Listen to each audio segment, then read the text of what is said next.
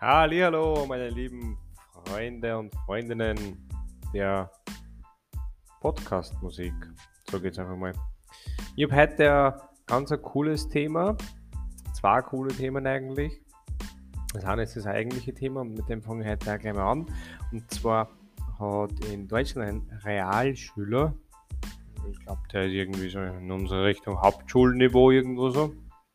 Ähm, ja, weil er das aus seiner eigenen Kindheit kennt, wie Rehe von Mähdreschern quasi ich sag, attackiert werden, ist das falsche, falsche Wort, bedroht werden und dann quasi gerade noch entkommen, manche entkommen eben gar nicht mehr und so. Hat er mit seinem ähm, Lehrer zusammen ein Projekt gestartet, an dem sie jetzt schon ein bisschen forschen da sind wir in Wettbewerb reingekommen und haben das wirklich so prototypentechnisch dabei fertig gebracht. Das funktioniert.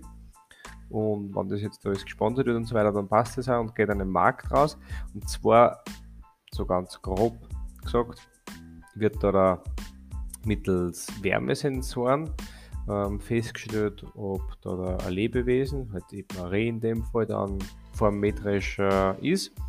Und wenn diese Wärmesensoren das wahrgenommen haben, wird ein Netz gespannt sozusagen und das Mähwerk nach unten gefahren und dadurch wird ja, das Reh maximal in das Netz eine, eine Fallen auf, aufgefangen eigentlich vom Netz kann man sagen und es passiert dem Reh nichts. Das funktioniert bis jetzt einwandfrei, ist aber natürlich halt bei einem großen Mähdresch noch nicht erprobt. Aber leider, dass ein junger Mensch das so findet oder halt so herausfindet und das dann auch so durchzieht und wirklich diesen Entwicklungsdrang hat, das so zu machen, finde ich sehr bewundernswert und sehr cool. Deswegen Props an ihm.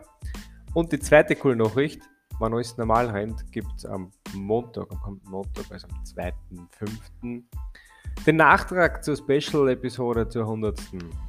Dementsprechend wünsche ich euch bis dahin alles Gute, einen schönen Donnerstagabend und einen guten Freitag. Bald ist wieder Wochenende, also gönnt euch morgen noch einen den Tag. Und bis dahin, wird gut.